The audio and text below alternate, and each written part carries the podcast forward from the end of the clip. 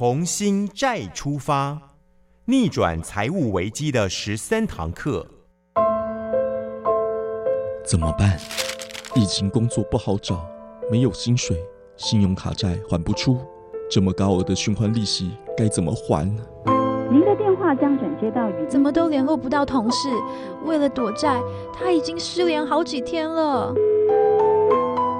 面对难以清偿的债务以及破产边缘挣扎的绝望，失败并不可怕，重要的是再给自己一次机会，让债有法可解，合理清偿，人生重新出发，重新再出发，逆转财务危机的十三堂课，林永颂律师、魏德瑜共同主持。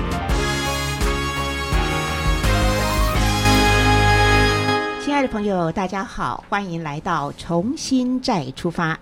今天呢是第十一堂课，我们一共有十三集的节目，也可以说在每一集的节目当中，我们都切入了债务问题的重点，同时也期盼着对于很多法律辅助的资源、社会关怀的脉络，能够有更多的连结。我们非常的欢迎，也许您是头一次听到我们的节目。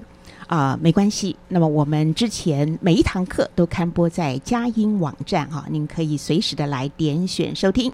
那如果您是一系列听下来的话，您会发现到我们节目里面所触及的，不论是法服的资源，或者是卡债受害人自救会的一个资源，或者是台北灵粮堂教会这边的社会关怀辅助的资源，以及佳音乐联播网媒体平台我们所有的一些广宣的资源，都非常的欢迎大家多多的来呃，让这个呃帮助债务朋友的这个节目呢，让更多的人知道，因为呃。节目进行到第十一堂了，我们发现到有一个很大的状况，就是其实还有很多扛着债务的朋友啊、在痛苦的深渊当中，他们不知道有辅助的管道，甚至呢，这成为一个心理上极大的障碍，他们不知道怎么样走出来。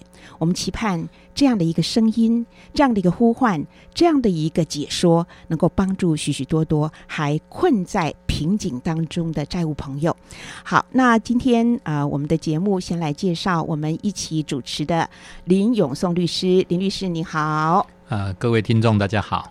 还有赵新伟律师，赵新伟律师是新泰联合法律事务所的创办人，也是一路以来一直呃非常的关注卡债族朋友解决债务问题，非常热心的一位律师。赵律师您好。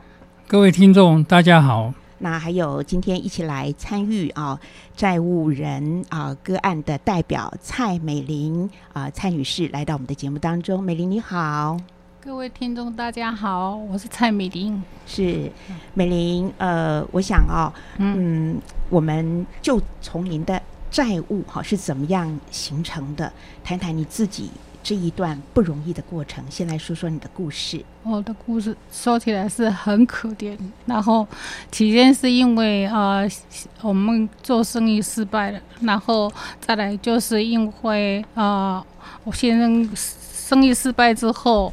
然后我现在去找工作，薪水又不高，我家有三个小朋友，还有公公婆婆都要抚养，变成说我们一个很负很重大的一个家庭负担，日不付出，债务就一直在形成。然后那当时的小朋友都还在上课，啊，有些时候 真的连补习费都缴不出来，都要去跟邻居借钱去缴补习费，这种压力还有公婆。我们可以简单的吃，公婆又吃素，造成说我的压力很重。然后，呃，虽然我先生有三个兄弟，但是我婆婆就执意说，嗯，要跟我要跟我一起生活，变成说我的责任就比别人大一点。所以这个债务就是先生生意失利，请问他是做怎样的一个小生意？是一个呃手工手编织，嗯，那时候嗯年产量国几年？民国七十二年、七十三年的时候，嗯哼，这个产业嗯。它是用月桃花的那个梗、那个那个线有没有嗯。打结，然后成了一条线，然后当外销到呃国外去当人家的窗帘呐、还有遮阳的啊，还有嗯那个嗯、它有一股香味，太阳一晒的时候，它有热热度出来，它会香味出来，是哦他们干燥地方的人，就是大型大陆型气候的地方的人，很喜欢那种味道。就是要有能力的，一定要用功，用用真的能力，一点一点一点的接起来。嗯哼，那、嗯这个照道理，呃，应该是有它的市场。那当时是怎样的情形之下会经营不下去？当时是因为呃美金的汇率影响，一个二十五块对四四十块对二十五块的时候，那时候汇率损失，那时候我就损失两百多万了。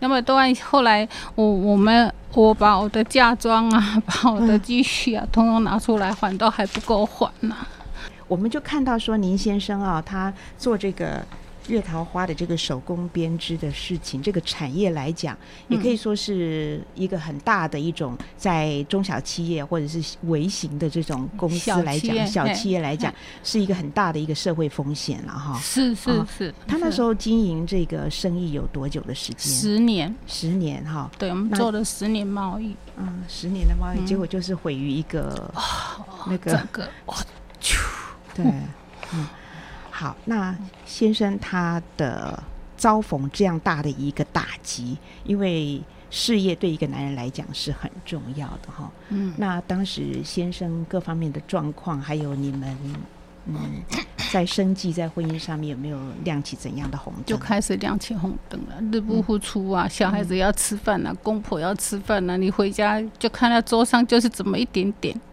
对不对？啊，我的积蓄都通拿出来了，我的嫁妆也拿出来了，啊，什么都没有。嗯然后虽然我有十个兄弟姐妹，当然了，他们都过得比我好，哦，我自己没有钱，我就不敢回去看见到他们啦、我很丢脸呐。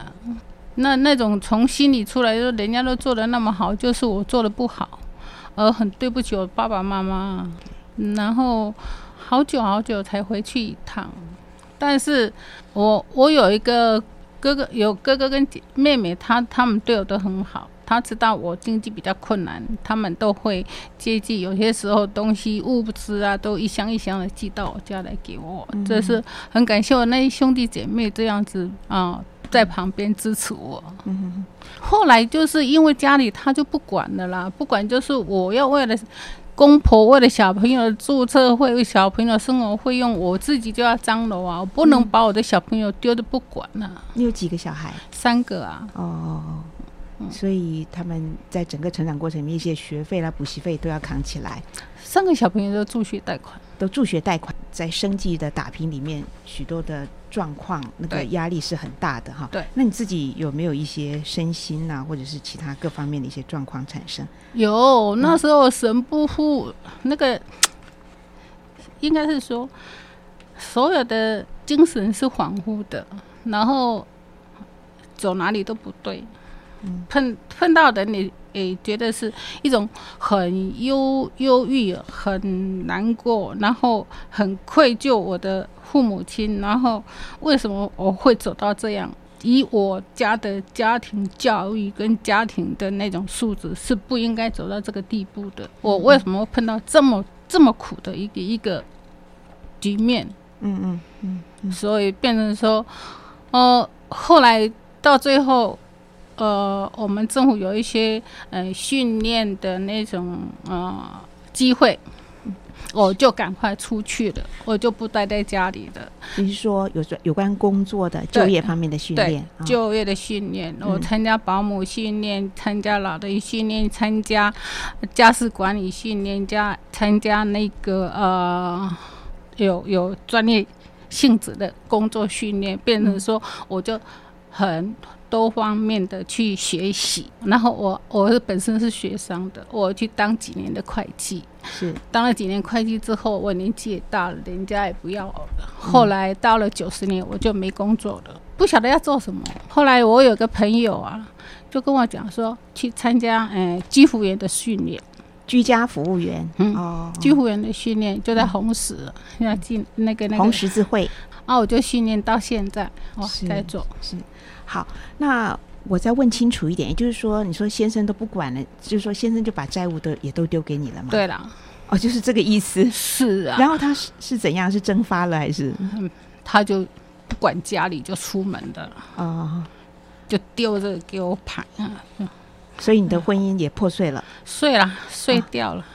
哦，我们听到这里，心情真是有些沉重。分分秒秒守护城市心灵。佳音广播电台 FM 九零点九。重新再出发。今天我们进入了第十一堂课。今天的债务人朋友是蔡美玲，为母则强，她扛起了先生的债务，他承担了家计，他非常的坚强。但是讲到了这一路的这样挣扎走过来啊，他也是不免哽咽。好，那接下来呢，呃，我想请教赵新伟律师哈。赵律师，刚才他有提到这个先生做生意嘛，美林的先生做生意，呃，但是呢，遭遇到这个美金、台币呀、这种汇差的问题，那这个跟这个进出口贸易是怎么样的一些关系？您可以跟我们稍作解释吗？嗯，因为汇率会影响到那个成本。假如说你今天台币是一块美金兑三十块台币，如果台币升值的话，升到二十八块，你拥有美金的人变成就是亏亏了两块钱。嗯所以说，如果台币贬值，当然拥有美金的人是有赚钱，嗯。但是因为汇率是一个不可测啊，你嗯。你没办法掌握，所以说在外贸，一般公司都会有美金或者台币的嗯。来避险，嗯。但是如果避险不当的话，可能汇差的损失会非常大，而把本业呃吃吃掉，嗯，就本业所赚钱被汇兑而亏损。所以赵律师在您接到的一些这类的案子里面多不多呢？就是因为呃外贸啊，或者是这种汇率的一个损失，突然之间一个传统的产业或者一家小公司就倒了。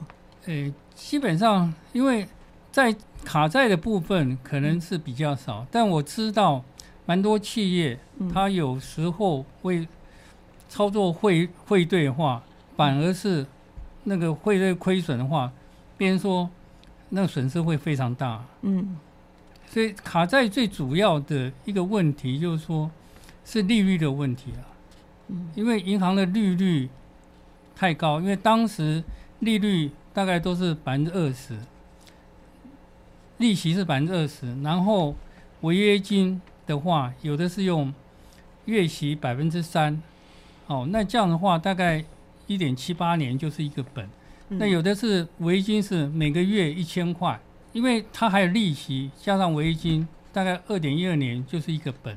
嗯所以说这个是债务人所不清楚的，他不知道利息这么这么高，嗯所以衍生到后面是那个负债越来越多，他就借去借借 A 卡去还 B 卡，因为任何一个债务人啊，我们在接触蛮多债务，任何一个债务人都不愿意自己倒下去啊，他嗯。他不愿意自己失败啊，所以说一定到最后他的洞没办法解决，他就逃避就躲起来，嗯。因为他面对一个债务说，我今天工作三万块，但是我的债务是两百万，但是我一个月利息如果用百分之二十的话，那就是一年利息要交四十万啊、嗯。对不对？他根本没办法去偿还他这个利息啊，还甚至还有违约金和手续费啊。所以说，他们银行认为这个是一个，认为这是一个比一般的放款是一个，我认为是一个暴利的行业啊，嗯，因为它利率利息是按照民法最高的，大概有时候十九点九七啊，或者百分之二十来计算，然后再加上违约金、手续费，嗯。那比一般的存放款的话，如果最多五趴、六趴、七趴，然后现在更低啊，现在可能就一一趴或两趴嗯，哦，所以说不成比例啊。对，就是毕竟从银行经营来看呢，觉得这是一个有利可图的对一个呃商品啊哈，所以就这样呃一直去在就是在那一段年间是强力的推销，那后来造成了相当多的卡债族的一个问题。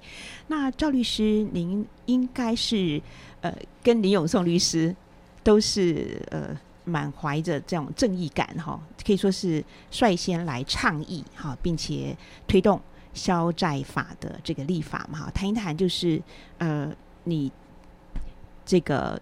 就是投入这项工作，因为我常常也是跟林律师讲，我说哇，这个工作真的是吃力不讨好，非常艰辛的。谈谈您自己投入这一项，就是帮助呃这个卡塞族受害人的，呃，您自己是怎么样决定要走这样的一个服务的一个心智？嗯，基本上我应该还是要讲一下林林律师啊，因为林律师在台北法服当分会会长的时候，他就来，因为九七年当时消费条例施行，他就来训练我们这批律师啊。哦。哦，我们因为我们也没碰过嗯这个消债要怎么走，是，所以林律师当时在法务办了蛮多场的这种训练律师，是。哦要怎么样的帮助债务人，哦。而且林律师从九七年，当修修法当时林律师来弄的，嗯。从修法以后一直走到现在，不不断的修法，那嗯对债务人都是很有利啊。是。那因为我们看到林律师那个无私无我的精神，那我自己觉得，因为我是自己是从银行出来，那我们的家庭的关系，所以说我们觉得一个贫困的家庭哦，希望这这些债务人能够解决他的债务化，他未来才有希望。是哦嗯，如果他的债务没办法解决，嗯他将来都没有希望啊。嗯，所以，我们从这这个角度去帮助这些债务人，而且我自己在处理这债务人过程中，我自己觉得百分之九十以上的债务人，嗯。他并不是奢侈浪费，而是而是因为他的所得不够，嗯。然后他没有不动产，所以他的所得去支付租金，然后又要养家，所以说去借借钱而产生这个债务啊。是。而且我曾经办一个一个建设司机讲，他说他家夏天都不开冷气的，但是也没想到他债务滚到两三百万。哦哦，所以说这这个可能是一个，我我个人觉得是应该一个社会问题，最主要还是住宅的问题啊，因为卡债族基本上都没有不动产，嗯。大半都是租的，那你的收入大半付租金啊，那你你那个收入不够的话，当然他就会有负债。嗯。负债产生，刚开始他认为他可以解决，但是没想到利滚利，滚到几年以后变成一个大窟窿，他没办法解决了。是是是，所以真的，我从呃赵律师的这个谈话分享当中，都可以看听到那种怜悯、同情溢于言表。那我想刚才呃。蔡美玲女士也特别提到，就是其实她的孩子也有背学贷哈。那现在好像有一种状况，就是就是说现在高龄人口越来越多，那就李呃赵律师您来看，就是年轻人背学贷，那老年的卡债族好像也在增加中，您是不是跟我们谈一谈有这个现象？真的有这个现象吗？呃，因为就我们在处理债务问题的话，一般的卡债族的小孩子嗯，几乎都有学贷。哦，然后，如果一个大学生毕业以后欠了五十万的学贷，他当然第一年可以不还，但第二年就开始要还。那他利率现在大概一点二一，就是虽然很低啊，但是总是两个压力哈。对，因为一有学贷，那他如果真的要还完，可能要三十岁或或三十几岁以后。那请问他有学贷的人跟没有学贷的人，有学贷人也不敢交女朋友啊，因为他背负着学贷，是，所以说他变成说到后面越来越可能就不结婚了，或就迟婚，会有会有这个现象。嗯嗯那另外一个就是我们的老年人，假如说你他是在六十岁以后，他还是没有不动产的话，他是要去租别人的房子。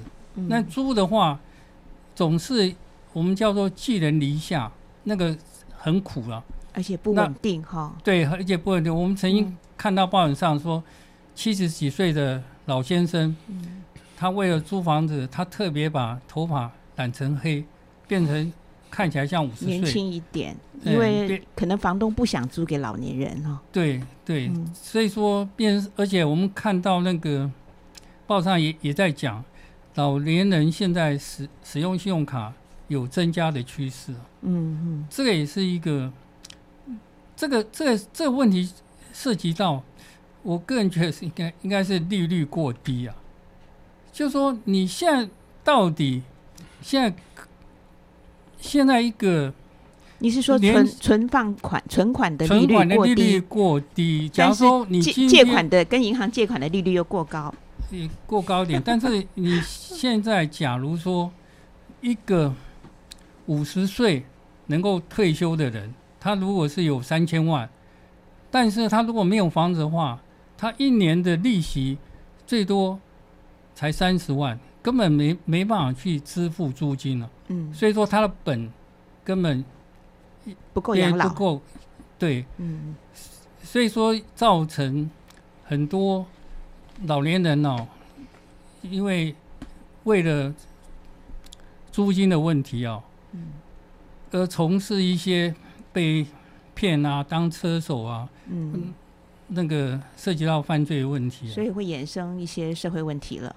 呃，社会百态，其中的沧桑辛苦，哈，我们在这个重新再出发的节目里面，约略的就呃探索到，但是我们也期盼有更多的朋友一起来关心。FM 九零点九，Everywhere Every Moment，分秒守护城市心灵，佳音广播电台为爱守护你。亲爱的朋友，您所听到的是重新再出发。债务虽然是沉重，虽然还债这条路很艰辛，但是我们期盼透过节目带来鼓舞，呃，帮助啊、呃每位还在债海当中浮沉的朋友，不要害怕，也不要躲藏，因为呃没有解决不了的债务问题啊、只怕你躲着不出来面对啊、那么会非常的痛苦。那今天呢，我们勇敢站出来分享他债务，如今已经获得解决的蔡美玲蔡女士哈、那美玲就是帮助他的律师，就是呃我们的今天的来宾赵新伟赵律师哈。美玲，我想请教你啊，嗯，我们刚才在那段访问里面，就是提到你债务形成的原因，还有你后来怎么样不断的努力哈照顾家庭。那我现在想问，你是怎么样知道说你的债务是可以解决的？后来怎么样找到法律辅助的管道的？我是在《自由时报》上面看到林律师的一篇文章，看到林永松律师写的啊，他他有帮债务人解决啊、债务问题，然后刊登在呃报纸上面。然后哦，后来我就照报纸上面的电话打电话去问，刚好我们朱小姐接的，要不然我不相信，因为我很怕，我已经被骗过了，骗到我自己都，我想说多收入，结果那个那个洞越补越大洞，变成说我的债务越来越高。后来我看到这一篇之后，我很高兴，我打电话去问一下朱小姐，朱小姐告诉我说这个地方可以帮你处理。后来我真的照那个地址去找，哦，松江路三嗯九十巷三号七楼上去。我那时候去，我很害怕，因为欠钱的人都很害怕。你讲的就是卡债受害人自救会对吗？对，哦哦，嗯。哦，我们都心去的时候心里都很害怕，到底是真的还是假的，还是啊我们又不认识，通通是陌生的，然后进去，心一起跳一起跳。后来就听林律师在讲解的时候，嗯，我说哦，真的有这么好？林律师的那种有一种让人家感觉到说，哦，这个人的心真的是能够帮助大家的心，好像没看过，嗯。而且他能够帮债务人把他们的问题讲的解释的很清楚，说你这个问题要怎么样处理，才能够把你的债务完成的解决。然后每一个人来的状况都不一样啊，像我这样的话，我那时候我我扛了那债务，我心里很难过。我一个女人扛四百多万，我怎么过？怎么回去见我父母亲，见我的爸爸？然后后来想一想，问一问之后，问他们啊，学学长、学姐、学姐告诉我说，你啊那时候刚好喜庆顾问在那边哦。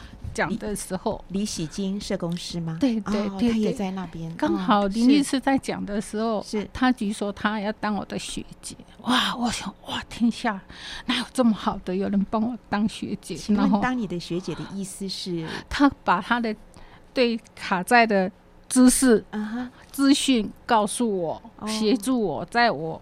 办理这个流程当中的每一关每一个状况，他很了解、很支持。在我很脆弱的时候，他可以站出来鼓励我。是李喜金社工师陪伴你，对对，这是一个。我说哦，这么好。然后他那时候他自己举手，他要帮忙我。然后刚好又碰到赵律师，哎，我说哎呀，这个真的。哪里掉下来的？哦，老天爷疼惜我，我很感恩。我听到这里，我都觉得 好像心情豁然开朗。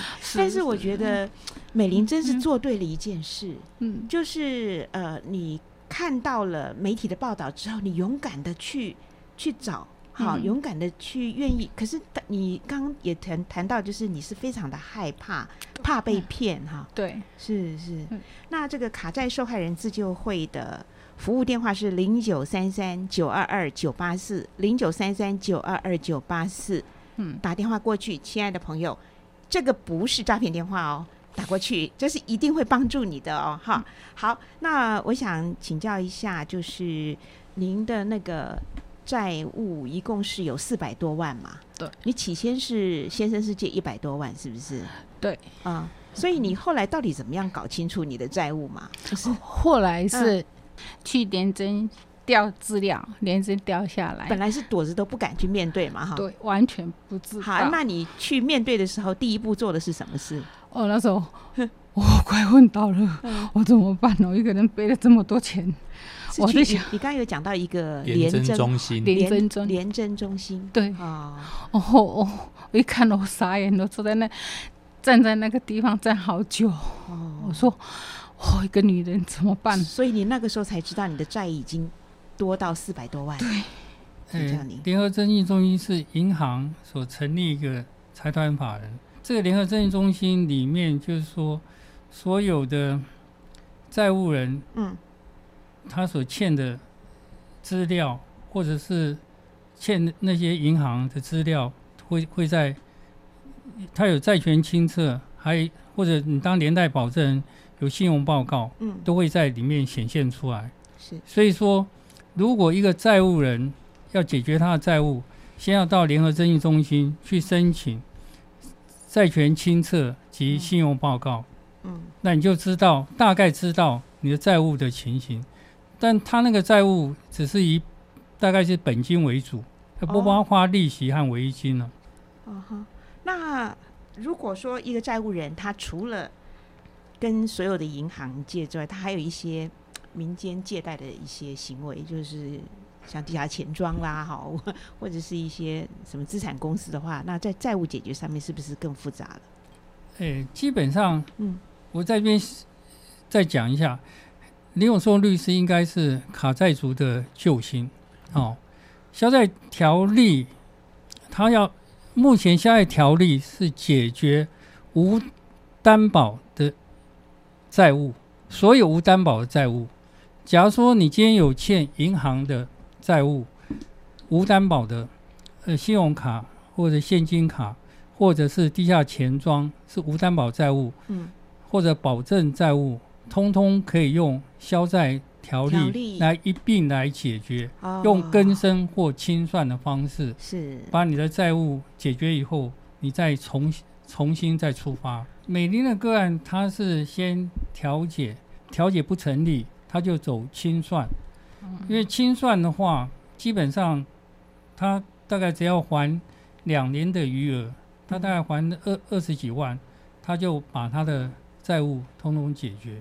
更生的话，就是说每个月你的收入扣掉支出，去还那个余额，还六年，嗯，你大概其他未还的债务都可以解决。那我们现在有在办几亿的债务保证债务，还在进行中，嗯，但基本上应该也是还还就是两年的余额。就可以解决他的债务。呃，林律师刚才呃 听到了，是就是呃这些的状况，你有没有一些要提示的地方？我一说漏掉问的。嗯，首先要非常感谢赵律师了哈，因为呃来到呃自救会呃提供咨询的律师并不只有赵律师，但是真正留下来只有赵律师。他跟他的团队呃持续好多好多年。那虽然他不是一开始就呃草创的时候就就已经在自救会，但是他加入之后就没有离开，一直到现在。他的事务所其实帮助非常多的债务人，我想他们用专业跟热情在帮助这些需要的人，啊，也让我们觉得自救会多了一股力量啊。我想我一个人还是有限哈。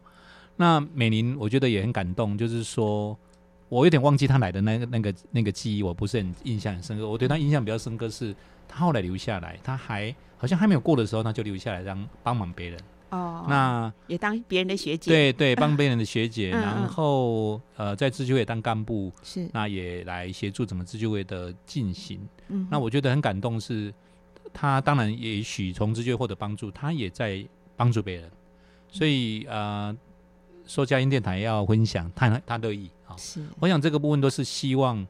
啊，这些获就遇到困难的人能够获得帮助。嗯那我想从美玲的故事，其实让我们呃能够想到，没有一个人想失败，但是生意有生有成功有失败嘛，有顺利有有有失败的时候。所以这个时候失败的时候，真的有时候到了一定的年纪以后，要找工作不是那么顺遂，是不是那么能够找到能够家里若人口又多，真的是不容易。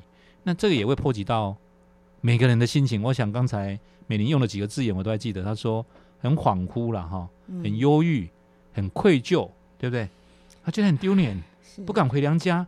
对，我想他讲了很多的字眼。那那你可以了解一个债务人，呃，家家人，他其实债务应该本来不是他，他那那波及他，然后他就有这样。那小孩不能小补习费，我想那小孩也压力很大，对不对？我想那背鞋带其实也是一种压力。是。那面对的婚姻也好，小孩也好，家里也好，其实这个债务。会波及很多的状况，不只是一个债务而已，可能波及一个人的心理、家庭、小孩等等，甚至造成社会问题。所以，我们能够帮助债务人脱离这债务的苦海，这样的情况，事实上不止帮助他这个人的身心灵，哈，也帮助他能够恢复正常。那他的家庭、他的相关的也会也会受到好的鼓励。所以这里面，我觉得，呃，看到美玲能够愿意今天来，然后他也。从他还没有过，我记得那时候应该还没过，他就在帮助别人。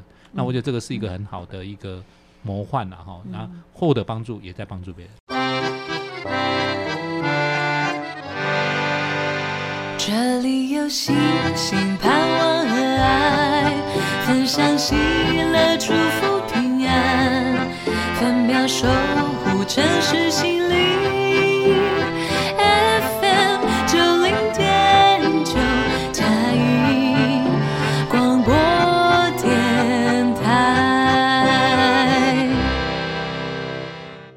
重新再出发，亲爱的朋友，有许多法律辅助以及社会关怀的资源啊，我们可以来帮助扛债的朋友，让债务人有一个重新站起来的机会。那这些资源包括有法律辅助基金会、卡债受害人自救会、林良堂社会关怀处、嘉音电台我们媒体的宣传，我们一起付出关怀哈。好，回到我们的节目的现场哈，我想请教那个林律师、赵律师，就是赵律师呃有特别提到，当初会投入呃帮助这些债务朋友，是因为林永松律师在卡债受害人自救会哈里面有办这个呃律师的训练会是吗？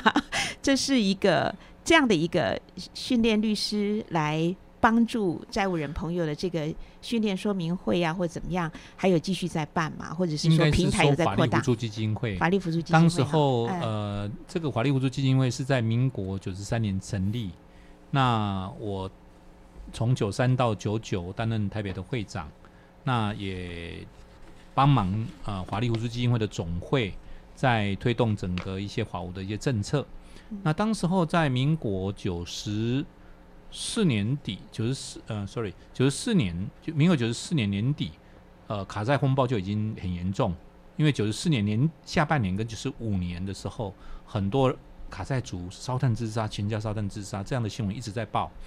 那有一些民间团体来华屋，诶，敲门，就是说华屋可以帮忙这样的议题吗？我记得当时候我我因为那个那个来找我的是也是我们。呃，卡在自救会的发起人就是简习杰先生哈，他是换子联盟的召集人，那他是比我年年长，他是劳工运动的专家，也是曾经当过一届的立委。他来找我的时候，心想说：，哎，啊，这这这这这卡债不是奢侈浪费吗？他需要律师，应该不是法务，法务这是公部门的资源，虽然是我们是公办民营，但是这是这个怎么是弱势者呢？我我心里想说，一定不是，只是帮忙联系一些律师来义务帮忙，那没有问题。可是后来。简先生跟我讲说：“不是啦，我是要法务帮忙。”那我就觉得，哎，那那难道我对这个议题，那那时候我对这个议题完全不了解，所以我听了，我就跟啊这个简先生说：“那要不然听听这些个案到底是发生了什么事，让我们了解一下。”了解 了解之后，听了他们四个人的故事以后，我那时候才知道说：“哇，我真的我的理解真的是差距太大了。”哈，那从那个时候起，我们就开始关心这个议题。但是这个议题你会发现说，当时因为还没有。啊，消债条例，因为民国九十六年才订定，九十七年才实施。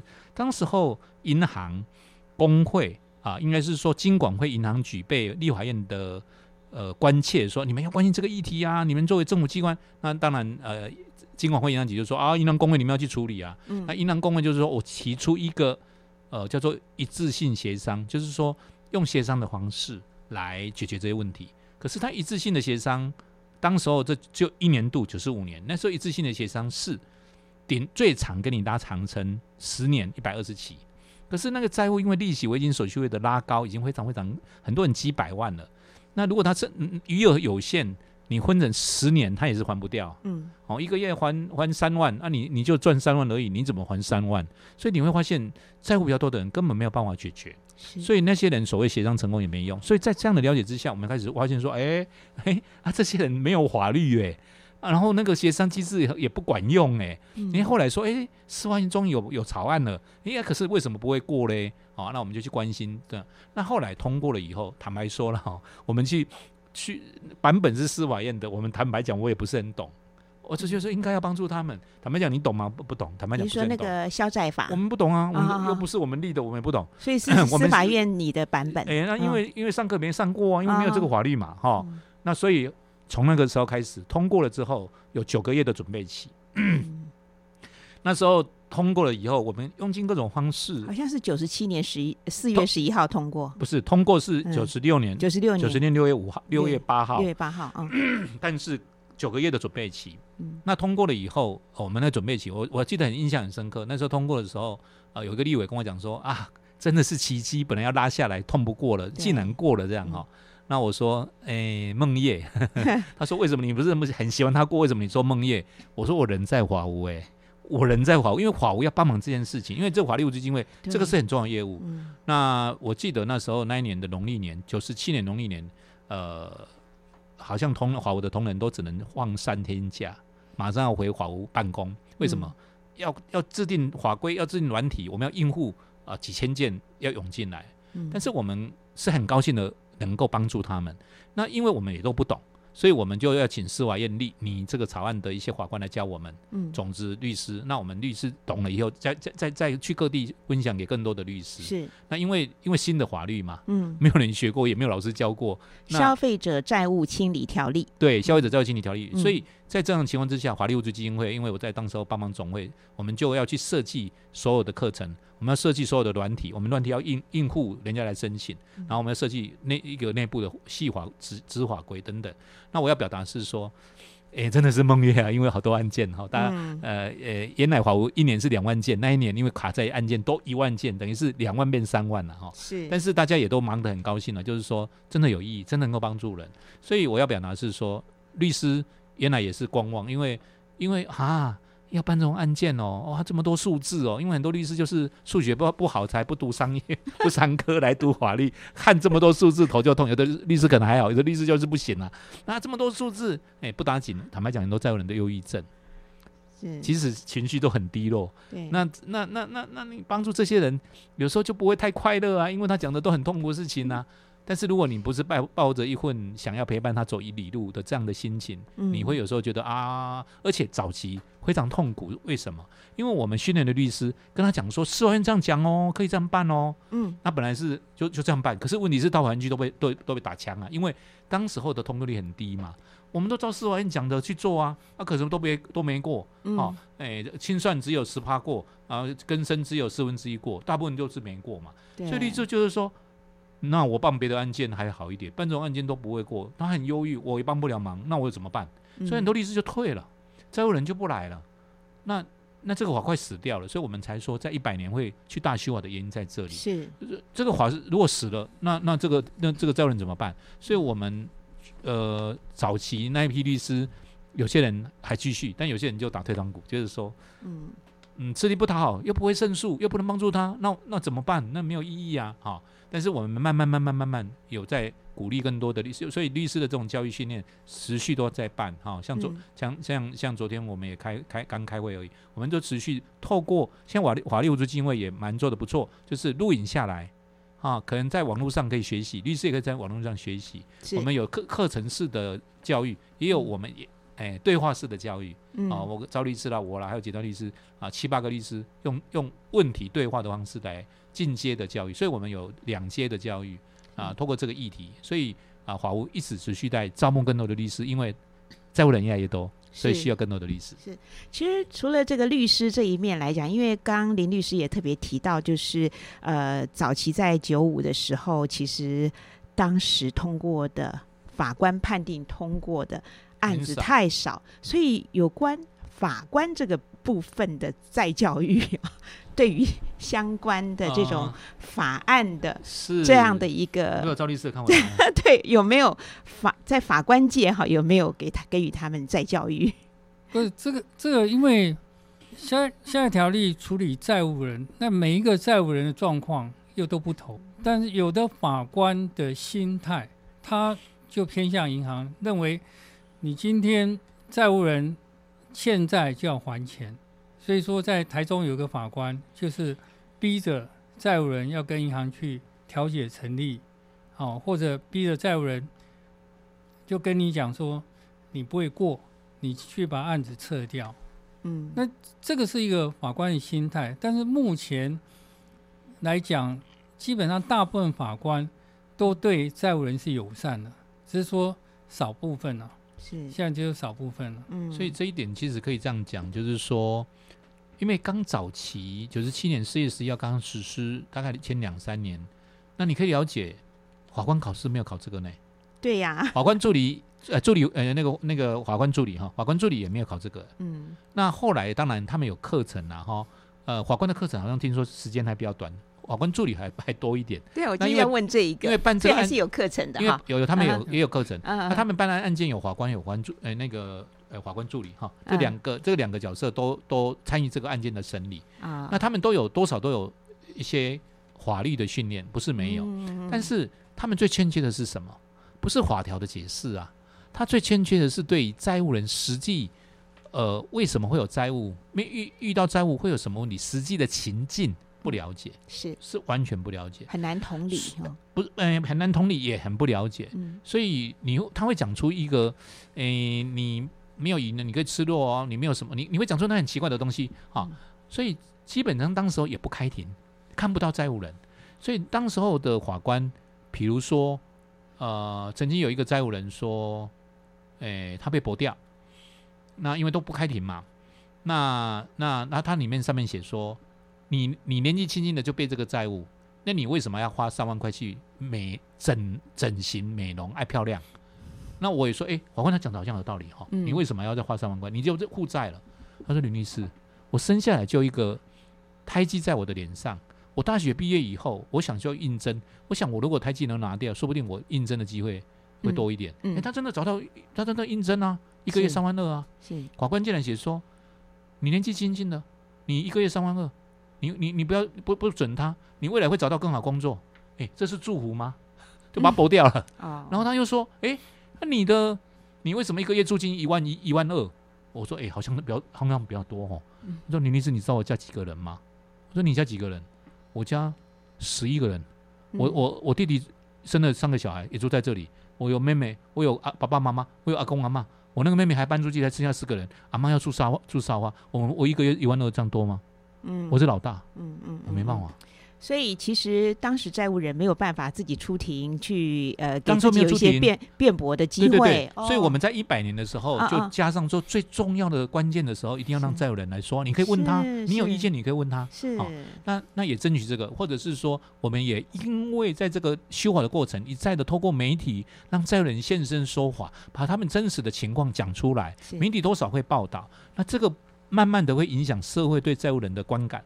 虽然不只是修法律，也修也去撼动那个社会刻板的错误印象，包括法官、包括律师、包括一般的人。是，所以这也就是佳音电台我们直播重新再出发的节目一个很大的一个动力和原因。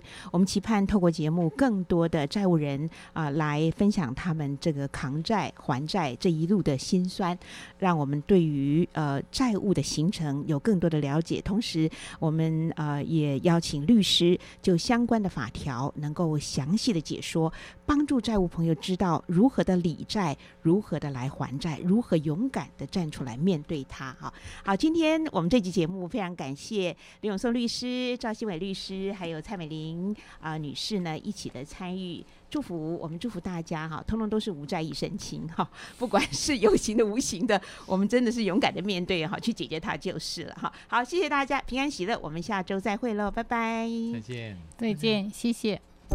以上节目由佳音电台、法律辅助基金会、卡债受害人自救会、台北林良堂社会关怀处联合制播。债务问题有法可解，欢迎拨打法服全国专线四一二八五一八四一二八五一八，帮你一把。手机拨打请加零二，法服会将免费提供律师咨询服务。卡债受害人自救会，勇敢自救，积极争取债务人生存权。零九三三九二二九八四，零九三三九二二九八四。台北林良堂社会关怀处长期陪伴关怀债务朋友，零二二三六九五五二零，零二二三六九五五二零。佳音乐联播网分秒守护城市心灵，让我们陪您走一段人生，重新再出发。